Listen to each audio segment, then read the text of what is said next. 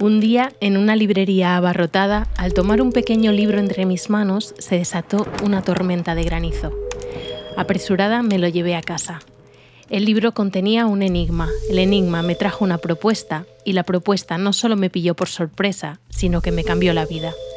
Me llamo Débora Marín y soy la nueva portavoz de la Sociedad Lectoescritora, un grupo antiquísimo de mujeres dedicadas a la lectura y la escritura en primera persona. En este diario sonoro te contaré lo que pasó desde ese día hasta el momento en que, casi un año y medio después, logré poner en marcha la Sociedad Lectoescritora del siglo XXI. En ese tiempo también conseguí retomar la escritura de mi libro y ordenar ciertos asuntos personales. Pero nada de esto lo hice sola. Como pronto comprobarás, las lectoescritoras no estamos nunca solas. Si acabas de llegar, te recomiendo empezar por el episodio cero, el prólogo, y no te olvides de resolver tu propio enigma en sociedadlectoescritora.com.